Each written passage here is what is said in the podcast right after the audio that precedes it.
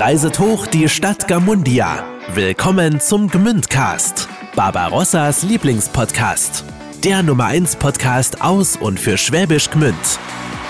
Wir feiern unsere Stauferstadt mit all ihren Kuriositäten, historischen Geheimnissen und Promis. Nun viel Spaß mit einer neuen Folge vom Gmündcast, Barbarossas Lieblingspodcast. Mit Simon Ihlenfeld und Thomas Sachsenmeier. Der Gmündcast wird unterstützt von Trick 17, der Online-Erfolgsagentur aus Schwäbisch Gmünd.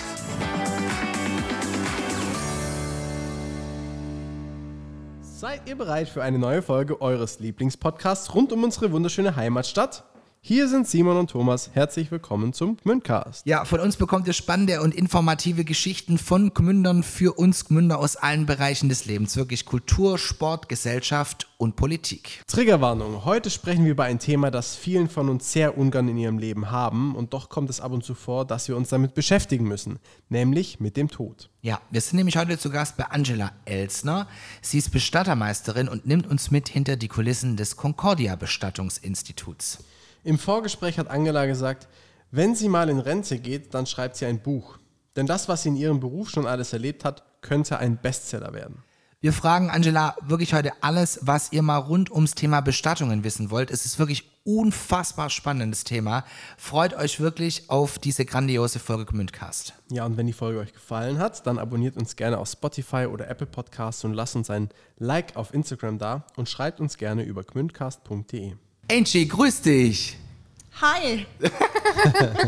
Also, man kann jetzt schon mal sagen, äh, Angie, ich glaube, unter den Top 3 der nervösesten Po- Podcast-Interviewgäste überhaupt. Herzlichen Glückwunsch an dieser Stelle, Angie. Danke. Obwohl, wir haben es gerade ähm, äh, zu Beginn gesagt, wir, wir sprechen heute über ein Thema, das viele eigentlich nicht gern bei sich haben. Trotzdem kürzt du zu und trotzdem finde ich es super cool, dass du da bist und dass wir ja mal vielleicht ein paar Sachen klären können, die bestimmt viele von uns ähm, sich fragen, vielleicht nie die Möglichkeit haben, das zu fragen, aber es ist vielleicht ganz interessant wäre, Sachen zu wissen, die man vielleicht mal weiß, wenn es soweit ist. Weil du bist nämlich Bestatterin hier bei uns in Gmünd. Und lass uns mal damit anfangen, wie du dazu gekommen bist, das überhaupt zu machen. Weil ich glaube, das ist bestimmt auch bei dir die Top drei Fragen, wie kann man so einen Job überhaupt machen? Man ist ständig mit, mit Leuten äh, zusammen, die äh, in einer Extremsituation in ihrem Leben sind, die, keine Ahnung, jemanden plötzlich verloren haben, der ihnen viel bedeutet hat, die Leute durch eine schwere Krankheit haben gehen sehen oder was auch immer. Es sind ja wirklich immer ja, Ausnahmesituationen in, in, in, in vielen Leben einfach.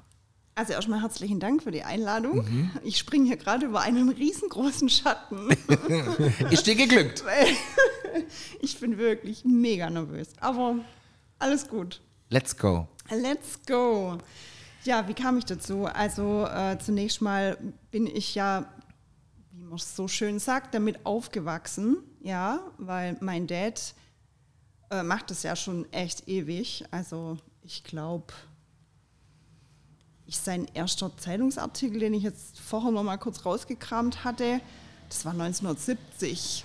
Ja, Bruder. und äh, seitdem ist er halt tatsächlich bei der Concordia. Also und ich, ja, ich bin halt damit aufgewachsen. Ne? Also wenn der Vater halt immer hat ins Büro müssen, so, ach nee, jetzt können wir halt doch nicht schwimmen gehen, weil ich muss halt ins Büro. Ja, ähm, ja und dann war ich halt dann teilweise auch mal dabei und also jetzt nicht, wenn Angehörige da waren oder so, aber so, dass ich da mal einen Sarg gesehen habe oder Daddy hier ständig in Schwarz rumläuft, das war eigentlich total normal für mich. Und es war auch überhaupt nicht so, dass ich mich da mal gesehen habe. Also nicht in Kindheitstagen und auch lang nachher nicht. Also ich war auf der Realschule, auf der ASR in Bettringen, meinen Realschulabschluss gemacht. Und da war ich der festen Überzeugung, ich werde Polizistin. und ich mache jetzt mein Abi und dann geht es direkt in den gehobenen Dienst. Genau. Ähm, Soweit, so gut. Bin dann aufs WG. Hab dann die zwölfte wiederholt, weil einfach zu schlecht und irgendwie, naja, egal, wiederholt. Dann war es dann deutlich besser. Und dann kam irgendwann so, ach nee, Polizistin. nee, ich hatte dann auch schon ein Praktikum gemacht dort und habe mir das mal so näher angeguckt und dachte ich, nee, ist doch nicht so meins. Und eigentlich möchtest dein Dad ja auch äh, überhaupt gar nicht im Stich lassen. Ich weiß, ich weiß zwar überhaupt nur, ob ich das kann und ob ich das so kann wie er, und, aber ich kann bestimmt irgendwas in diesem Unternehmen beit also in diesem Unternehmen beitragen. Also, und wenn es bloß das Kaufmännische ist, schon die Buchhaltung und ja, und dann äh, kam dann halt irgendwann dieser Konrektor rein vom BG und sagte, also wenn man in der 12. Klasse einen gewissen Schnitt erfüllt, kann man auch ohne Prüfung mit der Fachhochschulreife die mhm. äh, Stufe verlassen. Da sagte ich, cool, dann war es nicht ganz umsonst. und äh, das gilt natürlich nur in Verbindung mit einer Ausbildung. Und dann dachte ich, okay, jetzt schreibst halt mal Bewerbungen, vielleicht kriegst du ja einen Ausbildungsplatz, weil das war alles schon ein bisschen Päp. Hat dann geklappt. Da dachte ich, wenn ich keinen Ausbildungsplatz bekomme, dann mache ich halt in Gottes Namen Abi. Also es war nichts verloren, außer halt dieses eine Schuljahr, aber das war ja wurscht. Gibt schlimmere Schicksale. Gibt, ja, ja, genau. ja. Und äh, dann habe ich meine Ausbildung gemacht als großen Außenhandelskauffrau, wie es in Schwäbisch Gmünd, ja, in der Schmuckbranche, also mhm. auch dort, ja, in Waldstätten äh, bei der Familie Vogelmann. Und wusste da dann, okay, sobald ich die Ausbildung in der Tasche habe und dann eben meine Fachhochschulreife komplettiert habe, ähm, ich gehe zu Daddy. Und da hat mich dann die äh, Frau Fußeder, unsere alte Buchhalterin, eingelernt in der Buchhaltung. Und so peu à peu. Und dann bin ich tatsächlich dann auch mal mitgegangen, ähm, Verstorbene ankleiden. So ganz langsam, ja, so nur mal die Socken anziehen und ja, und dann, wenn dann halt Not am Mann war, ja, bin ich halt auch mal mit ins Krankenhaus oder ins Altersheim und so gewöhnt man sich dann so langsam an den Verstorbenen selber, wo ich großen Respekt hatte, was ich auch lange nicht gemacht habe, mit Angehörigen gesprochen, weil man dann unheimliches Wissen braucht, ja. Ähm, das habe ich lange nicht gemacht. Und ja, Buchhaltung Genau. Da dachte ich dann so irgendwann, Mensch, du könntest doch eigentlich die Ausbildung machen zur Bestattungsfachkraft, die es seit 2003 gibt. Hab mich dann informiert und als ich da mittendrin war in diesem Prozess, mache ich jetzt eine Ausbildung oder nicht, ist unsere Buchhalterin ganz plötzlich verstorben. Und da war dann erstmal nichts mit Ausbildung, weil dann musste ich ja die komplette Buchhaltung alleine machen und ich konnte ja wirklich noch nicht alles, weil das war jetzt wirklich vielleicht so drei, vier Monate oder so. Ja, also habe ich das erstmal verworfen, diese Pläne, habe dann weitergemacht in der Buchhaltung und dann kam dann irgendwann von unserem Berufsverband so ein Seminarflyer mit beigelegt in dieser ähm, Fachzeitschrift. Und da stand dann drin, man kann den sogenannten geprüften Bestatter machen als Weiterbildung. Voraussetzung ist, dass man mindestens zwei Jahre schon in dem Beruf arbeitet, was ich ja inzwischen locker mhm. hatte. Und eine abgeschlossene kaufmännische Ausbildung, die ich auch hatte. Und dann habe ich eben berufsbegleitend es war dann ein Jahr lang jeden Monat eine Woche weg, immer gleich mit Prüfung und dann mit Abschlussprüfung. Und danach war ich halt geprüfte Bestatterin. So. Und weil das halt irgendwie Hinz und Kunst gar nichts sagt, geprüfte Bestatterin. Und ich aber dann die Zugangsvoraussetzungen äh, hatte für den Meister, habe ich halt den Bestattermeister auch noch mit hingehängt. Und den Meisterbrief im Handwerk, das sagt, glaube ich, jedem was. Und deswegen mhm so kam ich zu meinem Meisterbrief. Krass. Das war dann nochmal ein Jahr, nochmal jeden Monat eine Woche. Das war dann aber ein bisschen umfangreicher. Ja, und dann auch Abschlussprüfungen und dann. Genau, und den habe ich seit 2013 und seit 2004 bin ich im Unternehmen, genau. Nimm uns mal mit in deinen Alltag. Also wie sieht so ein Tag äh, bei dir aus? Also wie kann man das überhaupt sagen? Weil du ja auch in, in, der, in der Vorbereitung für, für, unseren, für unsere Aufzeichnung heute hast du ja auch gesagt, oh, ich muss gucken, weil es ist ja auch ein 24-7-Job. Ne? Also es kann jederzeit das Telefon klingeln und es kann jemand dich anrufen und sagen, hallo, guten Tag, wir haben hier jemanden, der uns leider verlassen hat. Und dann kommt ihr ins Spiel. Genau, also mein Tag, also es ist nicht mein Tag alleine, sondern ich habe natürlich ein ganz tolles Team Und äh, ja, unser Häuptling, mein Vater, der ist natürlich äh, ja, der Big Boss und wacht über alles und ist aber gerade außer, außer Gefecht. Er hat eine schwere OP gehabt, er hat eine, tatsächlich endlich seine äh, Niere bekommen, auf die er jetzt seit fünf Jahren gewartet hat. Also, Oh, okay. Ja, mega schön.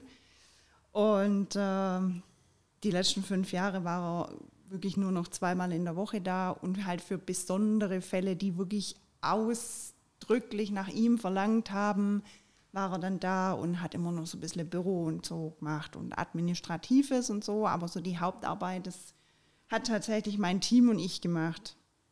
Und zunächst mal muss man wissen, dass wir tatsächlich 24 Stunden am Tag erreichbar sind, telefonisch. Ja, und wir teilen uns diese Bereitschaft auf. Ja, also unter der Woche das Telefon teilen wir, teilen wir uns auf zu dritt Grad und eben auch die Wochenendbereitschaftsdienste. Da hat man dann wirklich Freitag, Samstag, Sonntag Bereitschaft und führt dann eben auch Gespräche mit Angehörigen. Ja, Kommt es oft vor? Also vor allem jetzt, also das jetzt klar, am Wochenende kann das passiert, gestorben wird immer, ne? Also, Genau. aber also kommt es oft vor, dass jetzt jemand zum Beispiel nachts anruft oder ja? Also tatsächlich, ähm, es ist total unterschiedlich. Also das kann sein, dass eine Woche nachts überhaupt gar nicht, nicht einmal das Telefon klingelt oder am Wochenende. Das kann schon sein. Oder dann halt echt total geballt. Ne? Ähm, nachts kann es dann eher dann auch noch sein, dass es die Kripo ist oder so, dass wir halt schnell kommen müssen. Oder wirklich Angehörige, die wirklich total hilflos sind. So, oh Gott, ich glaube, mein Mann ist gestorben. Was muss ich denn jetzt machen? Ja, Hm, Was sagst du denn? Oder also was, was macht man? Genau, dann sage ich erstmal, erstmal ganz ruhig bleiben und ähm, war denn der Arzt schon da? Haben Sie denn schon mit dem Arzt telefoniert? Nee, soll ich das jetzt machen? Ja, bitte, rufen Sie erstmal den Arzt an. Der Also Arzt Notruf, oder? Dann, genau, also entweder den Hausarzt oder halt nachts diesen Bereitschaftsdienst, ja, Mhm. der dann kommt, um den Tod festzustellen. Und erst wenn er da war und diese Papiere dann halt ausgestellt hat, die Todesbescheinigung, dann können wir kommen zum Abholen. Ja? Und eben am Wochenende halt auch und dann halt auch diese Gespräche führen, wenn sie das am Wochenende haben möchten. Ja? Und das ist ganz unterschiedlich. Das sind manchmal drei, vier, fünf, sechs an einem Wochenende, manchmal nur eins, manchmal aber auch gar nicht. Aber machst du das dann ganz alleine? Also wenn, oder weil, wie muss ich mir das vorstellen? Also wenn jemand zu Hause verstirbt, dann müssen ja auch mehrere vielleicht kommen und dir helfen, oder? Also weil Genau. das. Also die, ähm, ich habe meine, ähm, meine, meine Abholbereitschaftsdienstler, die rufe ich dann an, laut Dienstplan, und die machen dann die Abholung. Ja, je nachdem, was halt mein Angehöriger wünscht. Wünscht er denn nochmal Abschied zu nehmen, dann überführen wir zu uns in unsere Räume, in unsere Kühlung. Ja, dann richten wir den Verstorbenen her mit den äh, Kleidern, die er noch anbekommen soll, macht einen Termin aus zur Abschiednahme. Oder, nee, wir wünschen eine Feuerbestattung. Es hat schon jeder Abschied genommen. Sie dürfen direkt ins Krematorium zum Beispiel überführen. Dann machen wir auch das, ja. Genau. Also ich habe, wenn das Telefon im ersten Moment klingelt und ich für den nächsten Tag eine Beratung ausmache, war es das für mich. Außer halt geschwind telefonieren und eine Erstberatung am Telefon machen. Das kann auch von fünf Minuten bis 45 Minuten dauern. Wenn mein Angehöriger halt da tausend Fragen hat, dann kriegt er halt tausend Fragen beantwortet. Also das ist, das ist dann halt, es dauert so lange, wie es dauert, genau. Und äh, am Wochenende die Gespräche, das führt dann halt derjenige, der Bereitschaftsdienst hat. Genau. Wenn ich jetzt Bereitschaft habe, dann führe ich die Gespräche und so wie jetzt an diesem Wochenende hat es mein Kollege. Und der hat wohl auch einen Fall angenommen. Die Angehörigen kommen aber erst morgen um 14 Uhr zu uns ins Büro. Okay, Genau. krass.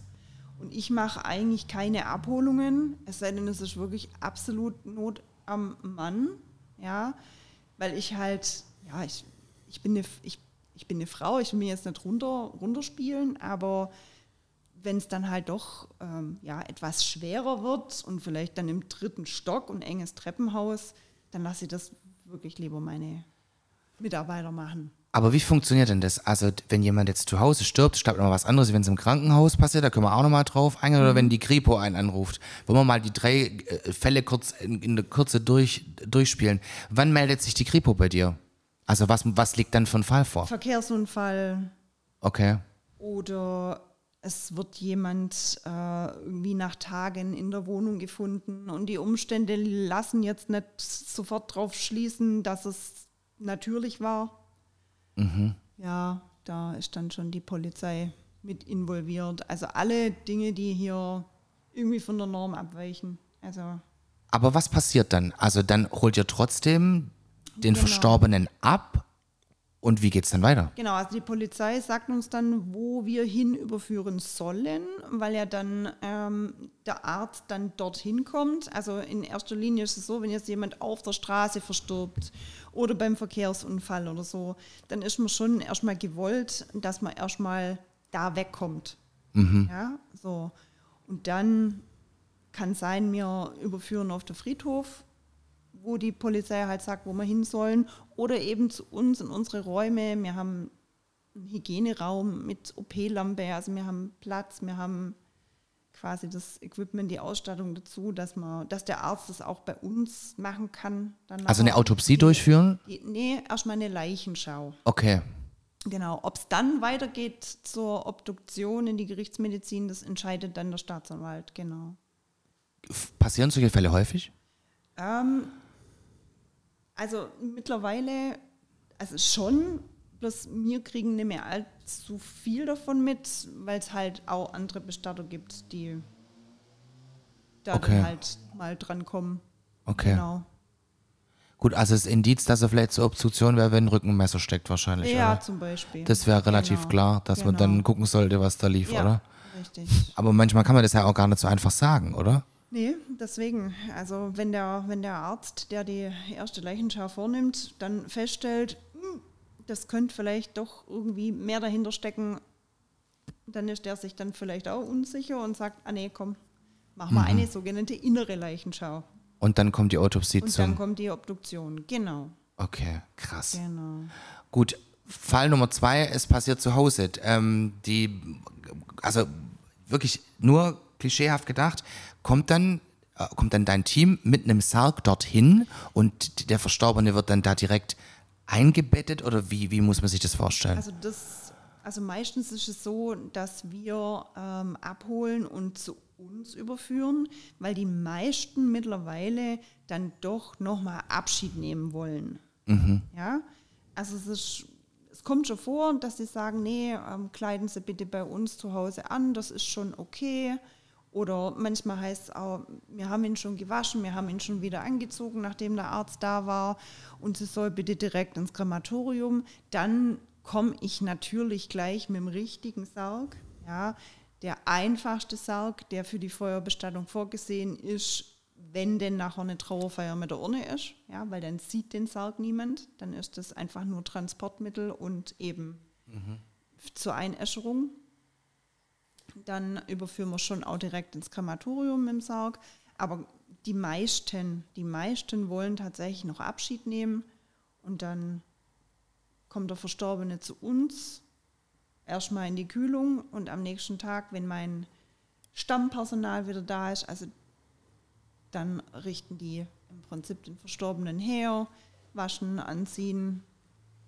Was heißt denn richten? Also wie, wie muss man sich das vorstellen? Ja, also hygienische, hygienische Totenversorgung nennt sich das. Da wird dann nochmal gewaschen, ja, alle Körperöffnungen gewaschen und genau, und angekleidet und Aber werden die dann auch geschminkt zum Beispiel? Also das, also ich habe jetzt schon ein paar Verstorbene in meinem Leben sehen müssen. Ähm, das sieht eigentlich aus, also wenn ich das mal so beschreibe, wie, wie eine Wachsfigur. Also Ja. es sieht so ein bisschen aus wie bei Madame Tussauds. Also weder schlimm, schrecklich noch sonst irgendwas. Es ist einfach wie, ja, wie eine Wachsfigur eigentlich, oder? Also wir wenden schon ähm, ja, Kosmetika an, die eben auf, also die ist speziell, dass, da sie auf kalter Haut eben halten muss. Ja. Und aber es, es wird auf jeden Fall nicht verkünstelt. Ja. Also ich kann niemanden schminken und herrichten, wie er zu Lebzeiten war, wenn ich die Person zu Lebzeiten eigentlich nicht gekannt habe. Und das ist halt total schwierig, wenn ich da ein Foto sehe und dann, ja, keine Ahnung, also da, Ja, ja. da halte ich mich immer so eher so ein bisschen zurück und naja, der Tote darf schon auch tot sein. Also ja. ja. Wir bieten aber auch an, dass die Angehörigen, wenn es denn wirklich so ein Bedürfnis ist, ja, dass die auch tatsächlich mithelfen. Das heißt, sie kennen ihre Mutter doch am besten. Dann kommen sie doch mit, dann helfen sie doch. Oh ja, was? Echt? Darf ich das? Ja, selbstverständlich dürfen sie das. Beim Anziehen und beim Richten. Genau, Ja, genau. Machen Krass. Tatsächlich viele, ja. brutal. Also und ist auch so eine Art Ar- Abschiedsritual noch, ne? So, Mhm, das voll. ist ja wirklich der aller, allerletzte Dienst an den Menschen, den Voll. man machen kann. Und auch, wie, wie muss mir das vorstellen, mit, mit Kleidung anziehen? Also für viele, die das nicht wissen, es tritt ja eine gewisse Totenstarre ein. Also die, die, die Muskeln werden, werden steif, mehr oder weniger. Wie, wie, wie funktioniert das? Ja, die sogenannte Rigor Mortis, genau. Ja. Ähm, die lässt auch wieder nach. Oder ich helfe nach, indem ich das massiere. Ja. Indem ich den Arm zum Beispiel nehme und ganz langsam. Und irgendwann, irgendwann ist er wieder Elastischer. dahin, also Ja, wo er sein soll. Genau. okay. Krass. Ja. Und wie läuft es, wenn das im Krankenhaus passiert? Also was, wie läuft dann so eine, so eine, so eine Überführung statt? Also im Prinzip ja, ja ähnlich, ja, beziehungsweise der Verstorbene kommt von der Station, nachdem der Arzt auch die Leichenschau ähm, festgestellt hat und die Todesbescheinigung ausgestellt hat, in die Kühlung dort. Und wir als Bestatter kommen dann und ähm, holen erstmal an der Pforte den Schlüssel und tragen den Verstorbenen aus dem Buch aus, ja, damit nachher die Krankenhausverwaltung auch weiß, wem sie jetzt den Sterbefall berechnen muss. Dann, ähm, ja, auch da ist dasselbe. Ne? Wenn wir äh, noch eine Abschiednahme haben, dann ähm, kommen wir meistens mit unserer Trage, so wie man sie eben auch aus dem Krankenwagen kennt, diese Fernotrage, nur dass unsere halt schwarz ist. Und nehmen die verstorbene Person mit zu uns, richten sie bei uns her und saugen sie dann ein. Oder eben, man hat unten im Krankenhaus auch eine Möglichkeit, ähm, ein bisschen herzurichten. Ja? Und, sorry. Trink einen Schluck.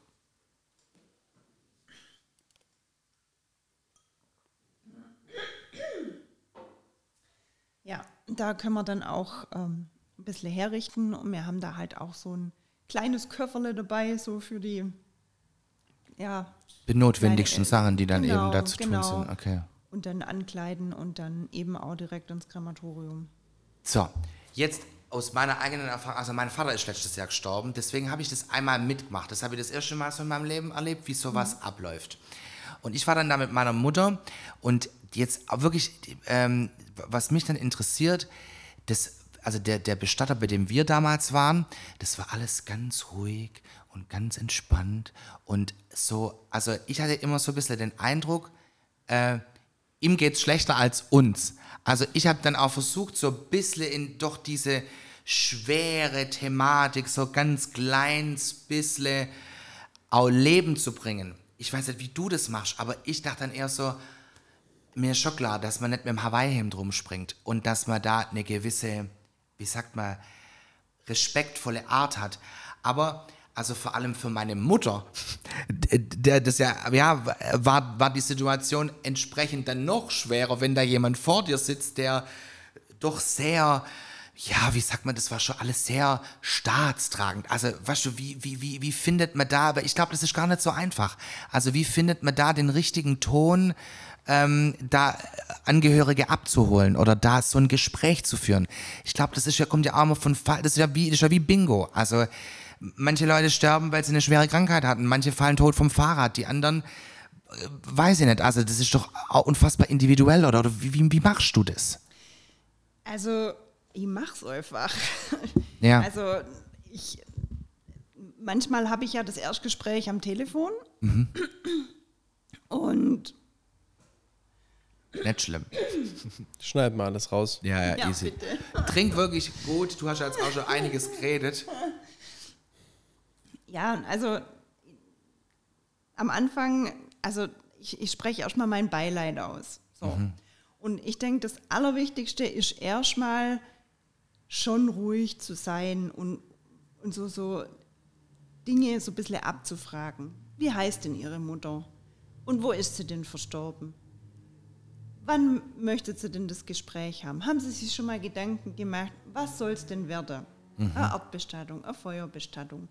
Und dann kommst du schon mal so ein bisschen ins Gespräch. Und dann, also gut, dann machen wir es doch so, dann treffen wir uns morgen um 14 Uhr bei mir im Büro.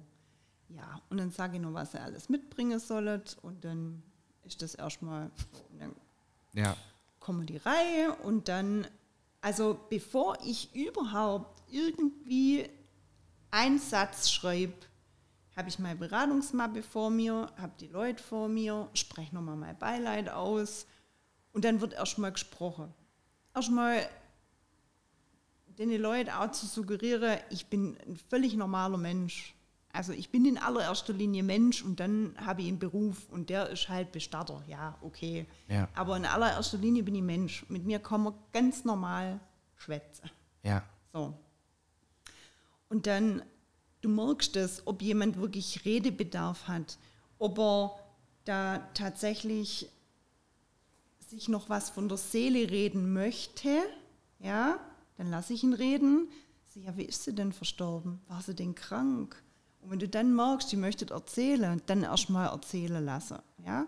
Meine Gespräche, ich weiß nicht, wie, wie andere Bestatter das machen. Es ist mir im Prinzip auch völlig wurscht, wie die das machen. Meine Gespräche dauern alle zwischen zwei und vier Stunden. Ja. Ja? ja. Unter zwei Stunden kann ich gar kein Gespräch führen, weil ich viel zu lang.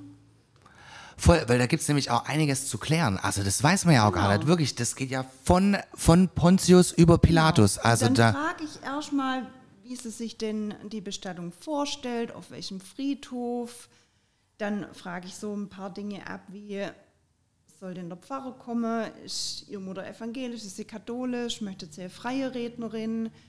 Ja, also frag da erstmal so ein paar Dinge ab, ja, damit ich erstmal für mich so einen kleinen Überblick habe, wo sind wir denn, in welcher Kirchengemeinde sind wir, auf welchem Friedhof sind wir, wird es was Kleineres, wird es was Größeres, ja. Und wenn ich halt merke, die Person hat überhaupt gar keine Vorstellung, ja, dann erkläre ich ihr halt alle Möglichkeiten, die es gibt. Wir können das so machen, wir können das so machen, wir können das so machen. Also Ja. dann fange ich halt bei Adam und Eva an, aber das Ja, ist klar. völlig egal. Ja. Ich kann ja nicht erwarten, dass mein Gegenüber weiß, um was es Jetzt geht. geht. Ja, das kann ich ja nicht erwarten. Ja, es ist bei, einen, bei einigen der erste Sterbefall und letzte Woche hatte ich äh, ja eine alte Freundin von früher, die hatte, glaube ich, schon der fünfte Sterbefall in Kürze der Zeit und die ja, du, du weißt ja wie. Ja, okay. Wir machen das so Oh wie bei Gott. der Dandy. Ja, ja, ja. Alles klar. Ja. Ja. Und dann mache ich tatsächlich erstmal das ganze Bürokratische. Also dann nehme ich wirklich erstmal die Personenstandsdaten auf. Dann ähm, erkläre ich das, warum ich das brauche. Ja, dass ich es halt fürs Standesamt brauche, dass man da dann halt die Ja. Sterbeurkunden bekommt.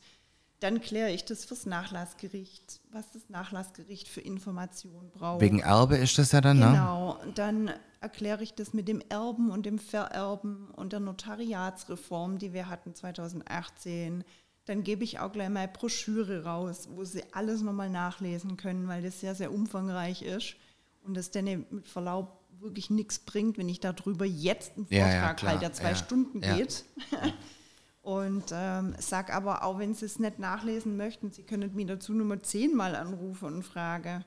Das wird viel, das wird das ist ein Gespräch mit sehr viel Informationen und auch sehr viel Emotionen. Deswegen scheuen Sie sich nicht, mich jederzeit anzurufen. Ja.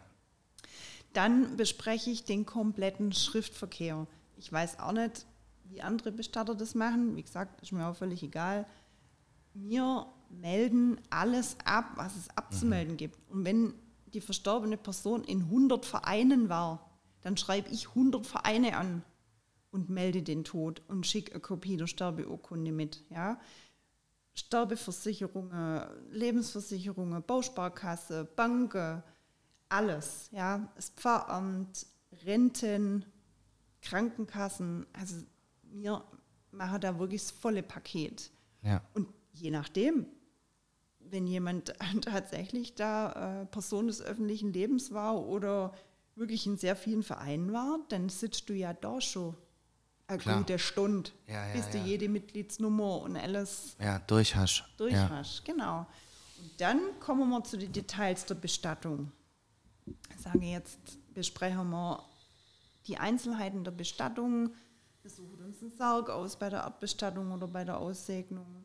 Wir suchen unsere Urne aus. Wir besprechen die Todesanzeige. Wir besprechen die Blume.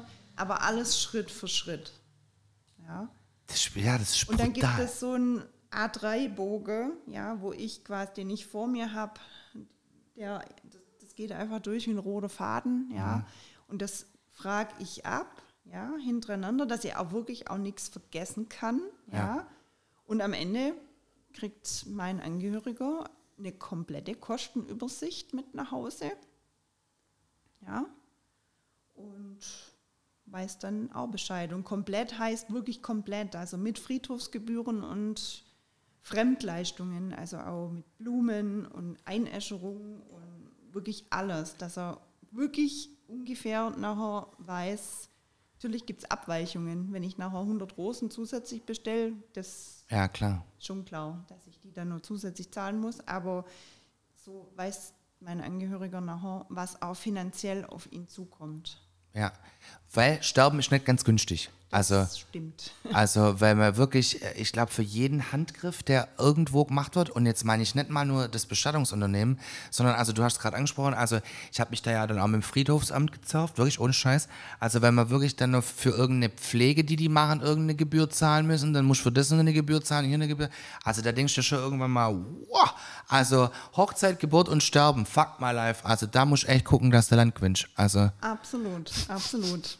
Genau. Also- Und so ein bisschen ist ja wie so ein Wedding Planner, bloß Genau. für die Bestattung, Genau. nur dass ich halt weniger Zeit habe. Ne? ja, genau. Also viel weniger Zeit. Ja, gibt es irgendeine eine, eine Zeitspanne, in der so eine Beisetzung stattfinden muss? Also man sagt schon, ähm, innerhalb 96 Stunden muss die Feuerbestattung bzw. die Erdbestattung erfolgt sein. Okay. Ja? Also die Feuerbestattung an sich ist die Einäscherung, also der Vorgang des Einäscherns. Mhm. Ja. Wenn die Urne dann dasteht, dann Kann das kommt es auf die? Friedhofsverwaltung und auf das Bundesland drauf an, wie lange Mhm. Zeit das man hat. Aber bei uns in Baden-Württemberg, meines Wissens,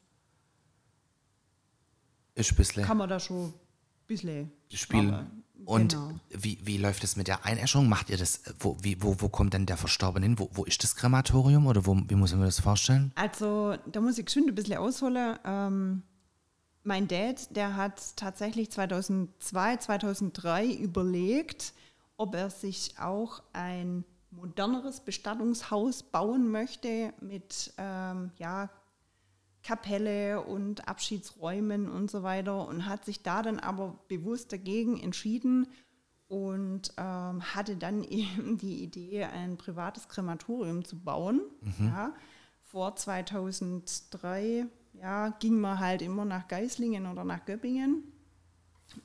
Und äh, die Krematorien haben halt der Kommune gehört. Und wenn du halt fünf Minuten nach halb vier da warst, dann konntest du wieder gehen Ja.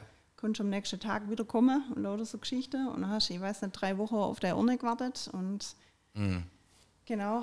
Und äh, ja, und dann hat er halt die Idee gehabt mit dem Krematorium in Schwäbisch Gmünd und da sind wir auch beteiligt. Und ja, jetzt das zweite Krematorium in Göppingen sind wir auch mit beteiligt. Also ja, Wie wir läuft, äschern in Schwäbisch Gmünd und oder in Göppingen ein, genau. und also das wird sich auch bestimmt jeder fragen, oder die Frage hat bestimmt auch schon 80 Mal gehört, bei so einer Einäscherung, wie funktioniert das, dass man nicht den Fall, die falsche Urne nachher mitkriegt? Also der äh, Sarg wird angeliefert vom Bestatter, dann werden die Papiere übergeben an die Kremationsleitung. Ja. Da kriegst du dann halt wie überall eine Nummer. Gell? ja, klar. Ja. Du hast halt irgendwo, ja, hast halt deine Kundennummer. Ja. Und die Nummer, die ist sowohl im Computer als auch in einen Schamottstein eingeprägt. Und der Schamottstein liegt dann auf dem Sarg drauf mit deinen Papiere, wo eben auch nochmal die Nummer zu sehen ist. Und der Schamottstein wird mit eingeäschert. Ah. Und dann, genau, der bleibt in der Asche nachher mit drin. Dass man auch zum Zweifel nachgucken könnte. Genau. Ach krass. Ja. Was bleibt denn da noch übrig? Nicht mehr viel, gell? Zuerst bleiben noch halt ähm, Knochen, große Knochen und ja, die Nägel vom Saug und so weiter. Die werden dann erstmal magnetisch Aussortiert, rausgeholt. ja. Ja. ja. Und dann wird es halt zerkleinert. Ja, eingeäschert halt. Nee, also nach der Einäscherung. ja, okay. Nach der Einäscherung zerkleinert. Ja, Wie so eine Mühle. ja, ja, Und okay. dann sind es nachher. Ja, da ist der Salge auch dabei, ne? Ja, ja, Also, klar. Ja, der wird ja. wahrscheinlich das meiste ausmachen, denke Genau. ich mal. Ja. Ja, Krass. dann Brutal. hast du nachher deine, boah, ich weiß auch nicht, so vier Kilo oder so, Okay. circa. Was passiert mit falschen Zähnen? Die verschmoren mit. Echt krass. Ja, ja. Alter. Brutal. Oder äh, haben die Leute auch noch Ringe oder, oder auch Piercings oder irgendwelche künstlichen Hüftgelenke oder so? Also, Genau, also tatsächlich, also die ähm, Person, also persönliche Schmuck, Ja. der wird vorher abgenommen Ah, und die okay. Angehörigen ausgehändigt. Ja. okay. Manchmal kriegen wir aber auch Schmuck. Bitte legen Sie den Schmuck an. Er soll Mhm. bewusst mit Ja, verbrannt Ehering werden oder und was mit, auch immer. Ja. Genau, genau. Okay. Und die Hüftgelenke, klar, und alles, die großen Teile, die kommen halt dann raus und ähm, Werden auch entsorgt. Ja, genau. okay. So, jetzt sind wir einmal da quer durch oder haben wir irgendwas vergessen, was vielleicht noch jemand interessieren könnte? Nur so, ähm, ich habe mir gerade Gedanken gemacht, also normalerweise, du wirst schon im Sarg beerdigt oder in der Urne. Gibt es auch Leute, die sagen, ich möchte ganz auf mein, mein Grab verzichten? Was passiert mit denen? Was gibt es noch vielleicht für alternative Methoden, die ich jetzt nicht kenne, weil ich bin in dem Game zum Glück noch nicht so. Ähm, Also im Grunde genommen gibt es ja erstmal nur die Sargbestattung und die Feuerbestattung, also die Erdbestattung oder die Feuerbestattung. Also die Feuerbestattung, da habe ich dann mehrere Möglichkeiten nachher der Beisetzung. Also ich kann äh, in die Erde beigesetzt werden, in die Wand, äh, auf dem Dreifaltigkeitsfriedhof an einem Baum, äh, im Friedwald an einen Baum oder dann sogar tatsächlich ähm, übers Ausland eine Bergbachverstreuung oder über den Vogesen vom Ballon aus oder eine Seebestattung, Ostsee, Nordsee. Oder tatsächlich, ich lasse einen Diamant draus machen. Das hat meine Mama machen lassen. Ja. Ja.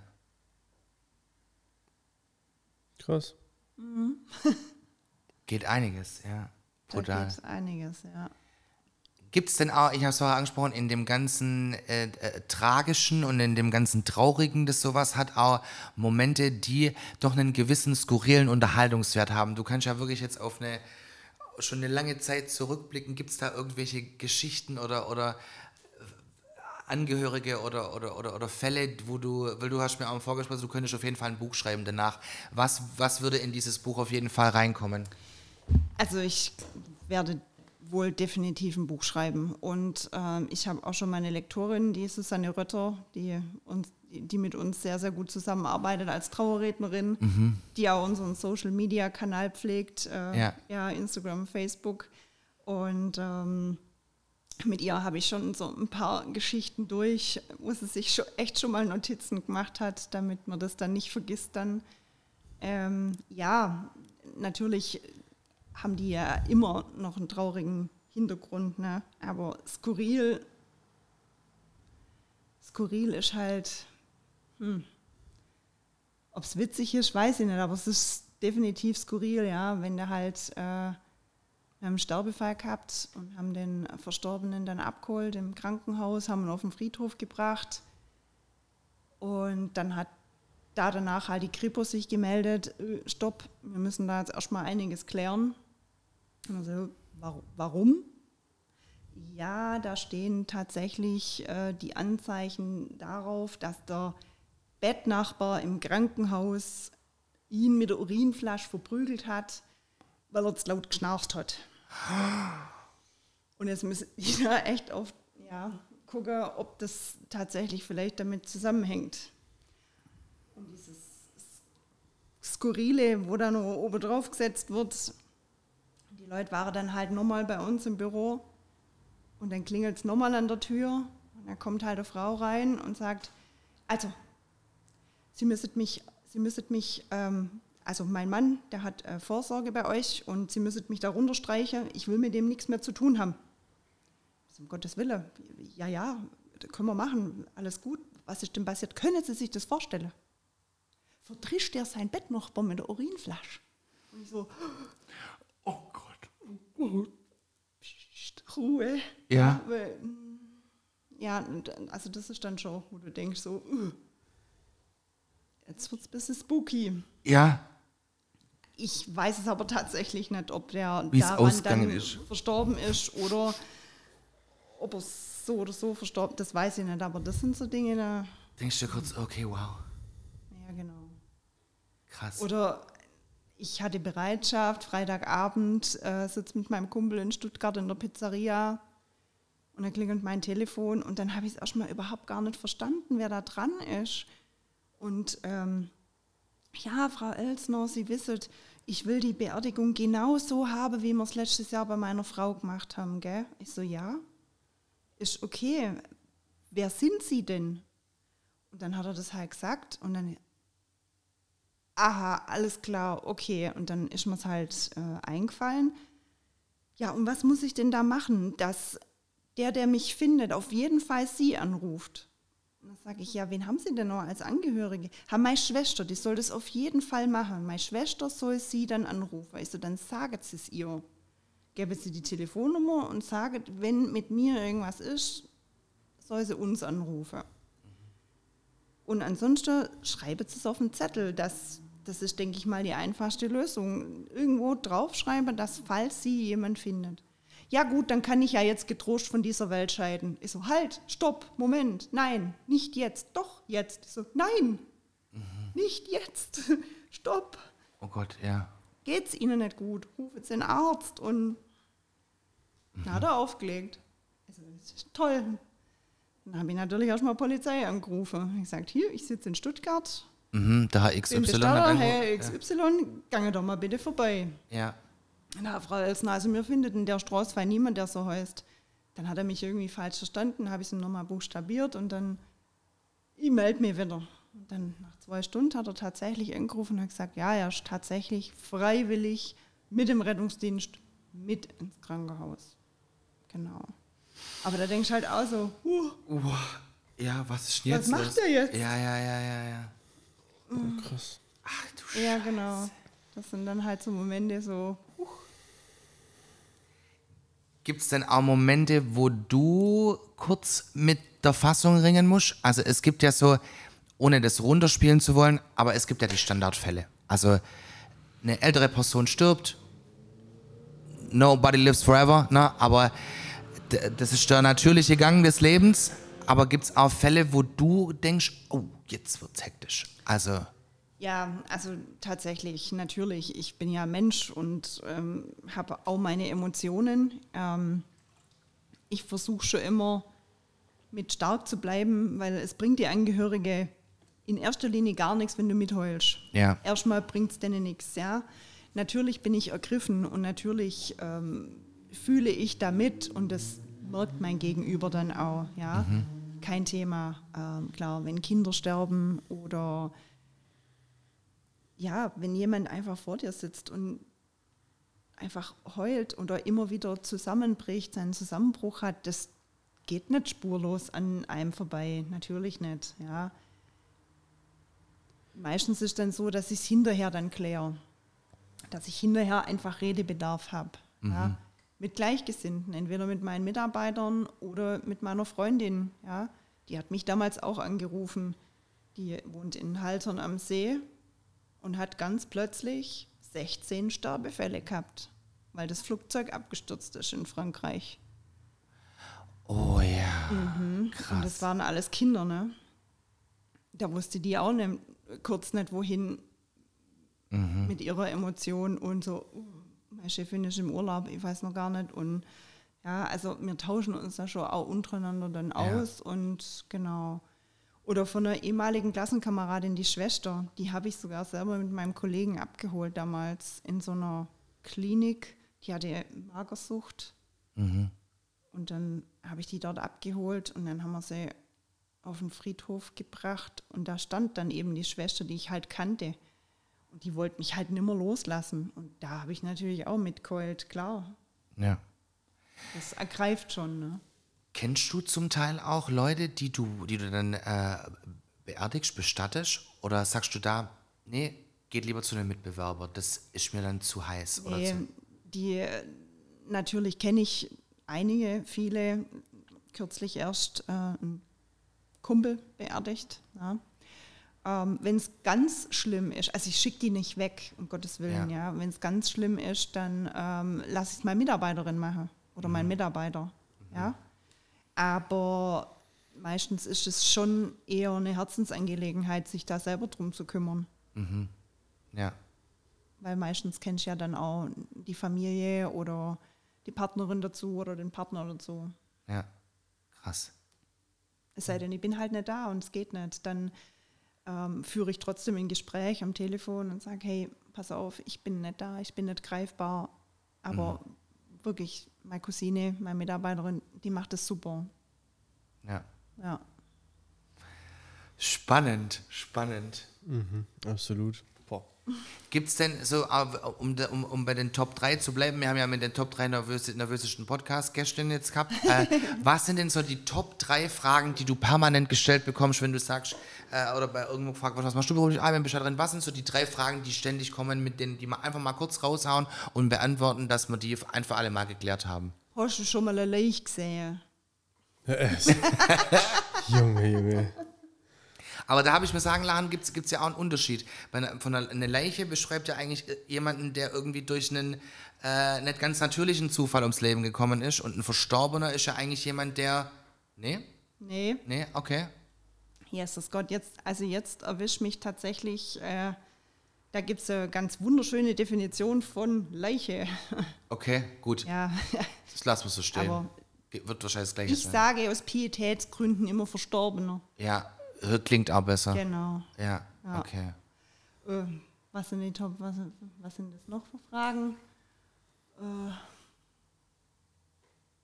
ja, so stimmt es, dass man der Verstorbene, dass man sie sagen kann, die Knochen brechen müsste, wenn sie nicht in den Sarg passen? Nein, natürlich nicht.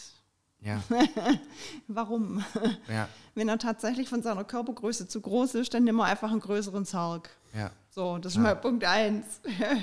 Punkt zwei, wie ich vorher schon gesagt habe, Rigor Mortis kann man tatsächlich rausmassieren. Ja, Genau. okay. Gut. Ja. Aber das auch geklärt. Die dritte, komm, du bist so, du bist so äh, unbefangen. Du hast doch bestimmt tausend Fragen an den Bestatter. Ähm, ehrlich gesagt, gar nicht so viel. Ich bin, ich habe ich hab vorhin schon gesagt, ich bin froh, ich, also ich glaube so, so ein Thema, auch so Beerdigung, es ist, ich habe das Glück in meinem Leben, dass ich ähm, damit so wenig konfrontiert wurde, dass es, äh, äh, ich war auf ganz wenig Beerdigungen in meinem Leben bisher und ich konnte es immer sozusagen ein bisschen von mir wegschieben, das Thema.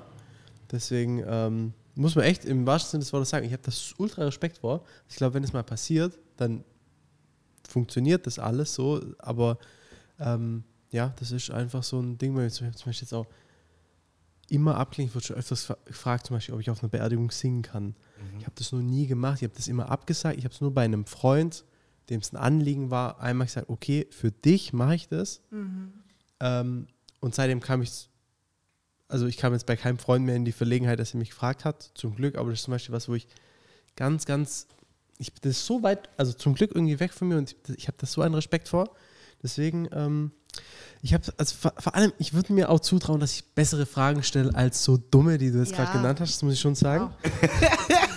ähm, das ist, ähm, ja, das ist echt so. Und ich glaube, ja, ich meine, ja, das äh, irgendwie, irgendwie, ähm, ja, fasziniert mich. Das war jetzt auch total still, ähm, ganze Zeit, weil es mich echt ziemlich fasziniert. Ähm, das ist halt krass, weil für uns alle ist Tod ja was ganz Schlimmes sozusagen und für dich ist es so dein, dein, deine tägliche Arbeit. Ähm, deswegen, ja, aber ich habe tatsächlich, wenn dann hätte ich nur eine sehr intelligente Frage, aber die fällt mir gerade nicht ein. Aber weißt du, was mich interessiert hat oder was, oder wie, wie du das siehst, die das schon seit so vielen Jahren macht, was mich so ein bisschen immer, ähm, also jetzt gerade durch das mit meinem Vater immer so ein bisschen umtreibt, ist, bei uns wird der Tod immer als so was unfassbar Tragisches gesehen. Als was Furchtbares und was Schlimmes. Klar, das hat, das hat seine gewisse Tragik und es ist auch traurig, aber bei uns, deswegen auch meine Eingangsfrage, dass als wir da beim Bestatter waren, das alles so schwer und so ich weiß nicht, ob es nicht in anderen Ländern, in anderen Kulturen ist der Tod, glaube ich, mehr mit, also positiv behaftet, ist auch wieder so ein, ein Widerspruch in sich. Aber bei uns wird es schon alles sehr, weißt du, was ich meine? Nicht immer. Ja, aber weißt nicht du, immer. Also ich hatte tatsächlich Angehörige da, das waren, ich glaube, vier Frauen, also vier Töchter. Mhm. Und äh, sage, wir sind unendlich traurig, dass Mutter jetzt verstorben ist. Aber es ist völlig in Ordnung. Mir war darauf vorbereitet und sie muss jetzt nicht mehr leiden. Und mir möchtet gern, also das ist jetzt ein bisschen doof so, hm, die wusste gar nicht, wie sie so ausdrücken soll, aber man möchte das Ganze ein bisschen fröhlicher haben. Geht das? Und dann sage ich, selbstverständlich. Also es muss ja, also fröhlich im Sinne von bunt und ja, wir hättet eigentlich, also wir wolltet auf jeden Fall die Frau Rotter als Trauerrednerin und so war das dann auch. Und die Susanne, die hat dann auch gesagt, ich hatte dann echt mit diesen Frauen, ich glaube, fünf Stunden lang das Gespräch. Und da kamen so viele witzige Anekdoten mit auf den Tisch, die sie nachher in ihre Trauerrede eingebunden hat, sodass das eigentlich wirklich eine Feier war. Also genau. ja, also es war wirklich Ja. feierlich, ja.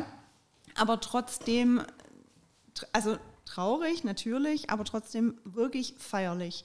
Und dann, Frau Elsner, jetzt habe ich noch wirklich, hat die Seebestattung bekommen, genau. Und Mhm. da kommt dann die Urne ähm, quasi äh, nach der Trauerfeier zurück und wird dann ähm, an die Reederei geschickt.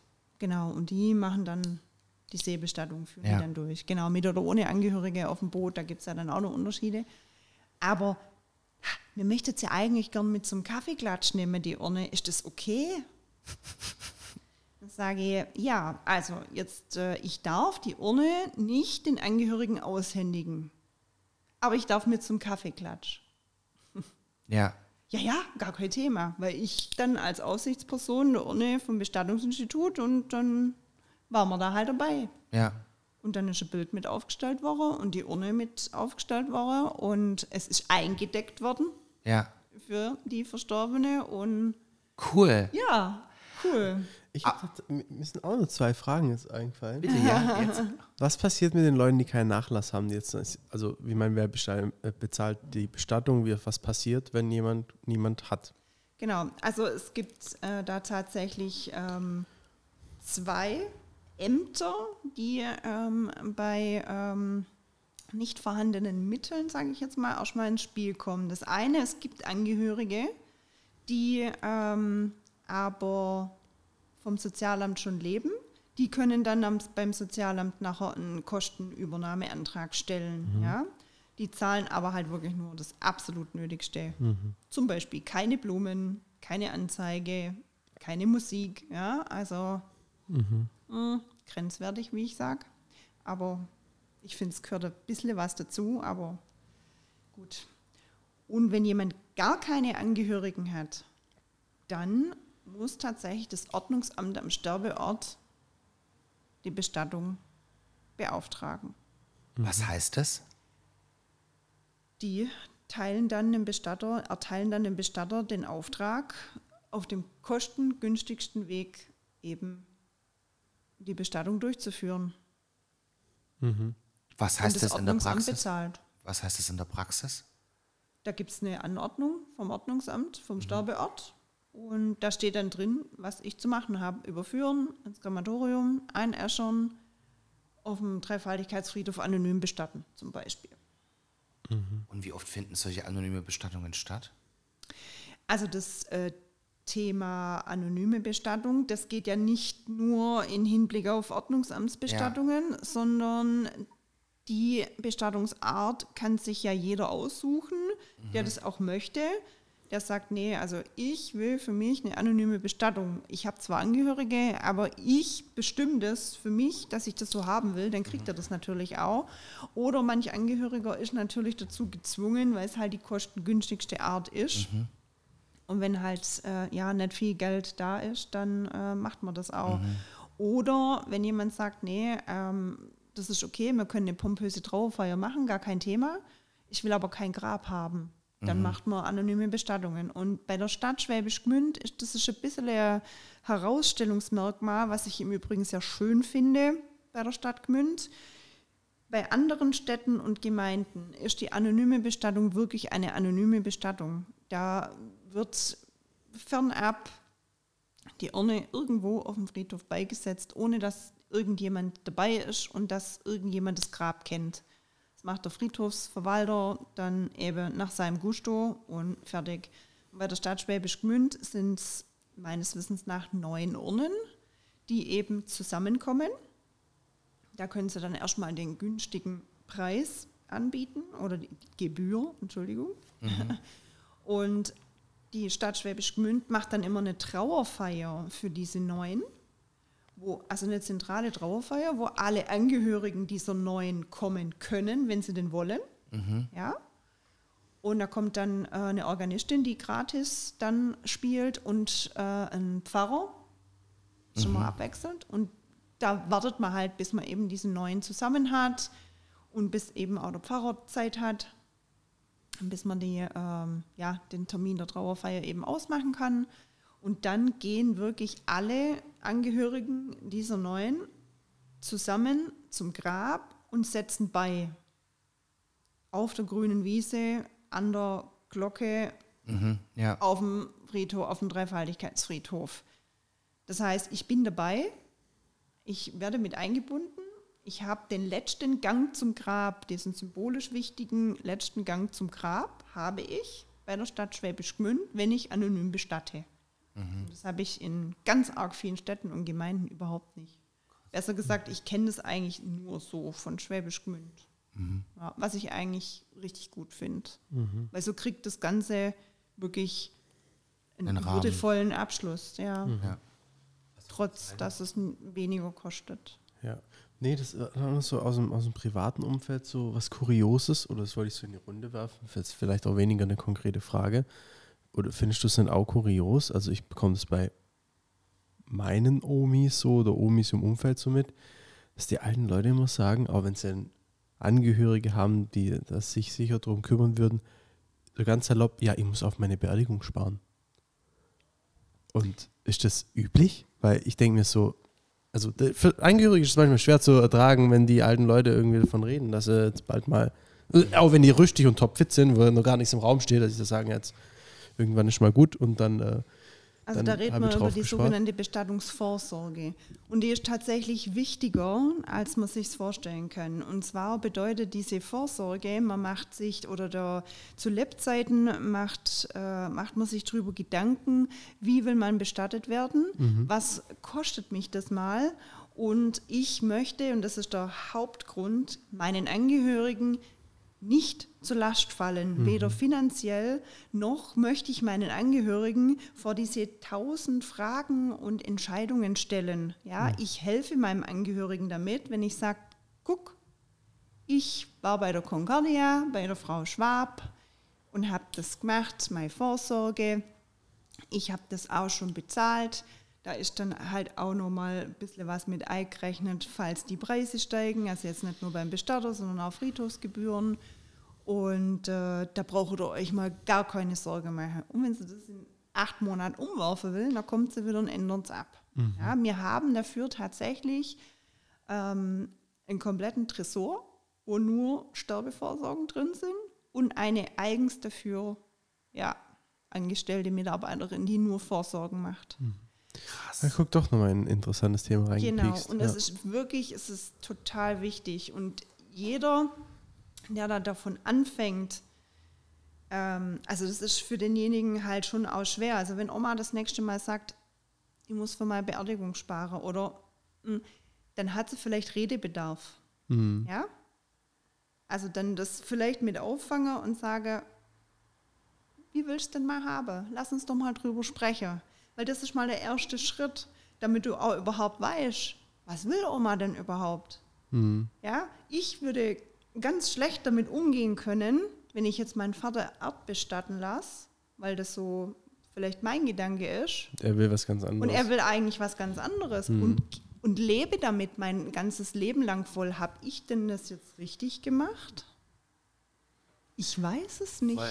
Also das kann ich dir auch noch sagen. Mach das mit Omi. Ohne Witz. Ich habe das mit meinem Ja. Vater auch gemacht. Wir haben alles abklopft. Von A ja, bis wir haben schon, also so, Also, so war, da haben war wir alles schon klar. drüber geredet, so, äh, aber ja, voll interessant. Genau. Und was man da in diesem Gespräch alles festlegt, das entscheidet Oma. Ja, ja, klar. Weil ob, du da, ob sie die Urne schon aussucht, ob sie den Text für die Todesanzeige schon macht, ob sie sich die Blume schon aussucht oder ob sie sagt, nee, Moment mal, ich brauche einen groben Rahmen, ich habe meinen Friedhof, ich möchte feuerbestattet werden und ich will das und das Grab, das langt erstmal, dann langt es auch erstmal. Völlig okay. Meine Junge sollte auch noch was entscheiden. Die sollte auch noch was äh, dazu beitragen oder so. Das ist völlig okay. Was, dass du mal schon mal wirklich grundsätzlich weißt, was möchte denn tatsächlich Oma mal haben? Also ich finde es ganz arg wichtig. Hm, Ja, ja, auf jeden Fall. Viele schieben es auch, es gibt auch totale Gegenteile, die schieben das total weg. So, du, jetzt kommst du ins Altersheim, wie möchtest du denn mal bestattet werden? Hast du schon, also jetzt nicht falsch verstehe, sondern ich brauche, ich will vom Thema Tod nichts wissen. Aber ich glaube, das, ist- aber ich glaub, das ist wirklich ein großes Problem. Also meine Mutter zum Beispiel hätte das mit meinem Vater nie klären können. Nie. Gar nie. Niemals. Weil das ist ja auch oft in den Leuten, die wollen das ja auch nicht so wahrhaben, dass jemand mal irgendwann sterben muss. Und ich glaube, dass das ein ganz sensibles Thema ist. Also auch, ich glaube, du musst auch den richtigen Moment und du musst die richtige Ding treffen. Also das, aber äh, ich kann das nur unterstreichen. Also was klärt ist, ist klärt. Wirklich, das, das, Genau. das nimmt dir, wenn, wenn Tag X kommt, das erleichtert dir vieles. Schon allein die Frage, ob Pfarrer oder kein Pfarrer. Du kannst immer sagen, er wollte so. Ende aus, Mickey Mouse. Genau. Und Also, da, da gehen aber nur ein paar Schritte voran. Also ähm, bevor man beim Bestatter sitzt und seine Bestattungsvorsorge quasi klärt, ähm, hätte ich fast gesagt, auf jeden Fall ähm, beim Notar äh, ein Gespräch machen, um da Vorsorge zu treffen. Nicht, dass im Falle eines Falles von Amts wegen her ein Betreuer eingesetzt wird und der Angehörige hat womöglich nachher überhaupt gar keine Entscheidungsgewalt mehr. Die Fälle gibt es halt auch. Ja. Krass. Ja, auch nochmal ein sehr interessantes Thema. ultra Jetzt sind wir, spannend. jetzt, ich fand die Folge super, weil A, super spannend, ähm, äh, kuriose Geschichten äh, dabei, ähm, aber auch super informativ, also auch so, was mache ich, wenn jemand stirbt. Mhm, genau. Ähm, auch so, weil das hätte ich jetzt auch nicht gewusst. Also ich hätte es auch irgendwie spontan halt den Krankenwagen gerufen und Notas oder keine Ahnung. Aber, ähm, aber ja, was macht man da, auf wen geht man zu und so weiter. Also ich glaube, ganz viel ähm, Dinge, wo sich auch die Leute, die uns zuhören, fragen, auch so was Thema Vorsorge, ich glaube, ganz viel äh, in, inf, informeller und, und wertvoller Inhalt, den du uns heute mitgebracht hast. Vielen Dank, Angie. Und wie ist das Nervositätslevel jetzt? ja, jetzt können wir weiter schwätzen.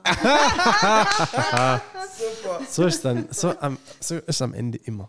Ja, ich, ich danke euch. Ja, hat mir sehr viel Spaß gemacht. Natürlich gibt es noch, ja, wie gesagt, tausend Sachen mehr, die ich erzählen könnte, aber alles gut. Sehr gut, da musst du bald ein Buch schreiben. Genau, wir treffen Ja, uns dann zur Buchveröffentlichung. Ich werde ich werd ein Buch schreiben. Sehr gut. Ihr habt eine Gmünder-Geschichte für uns, die wir allen erzählen müssen? Dann schreibt uns an info@gmündcast.de oder klickt euch jetzt rein auf www.gmündcast.de für weitere Infos.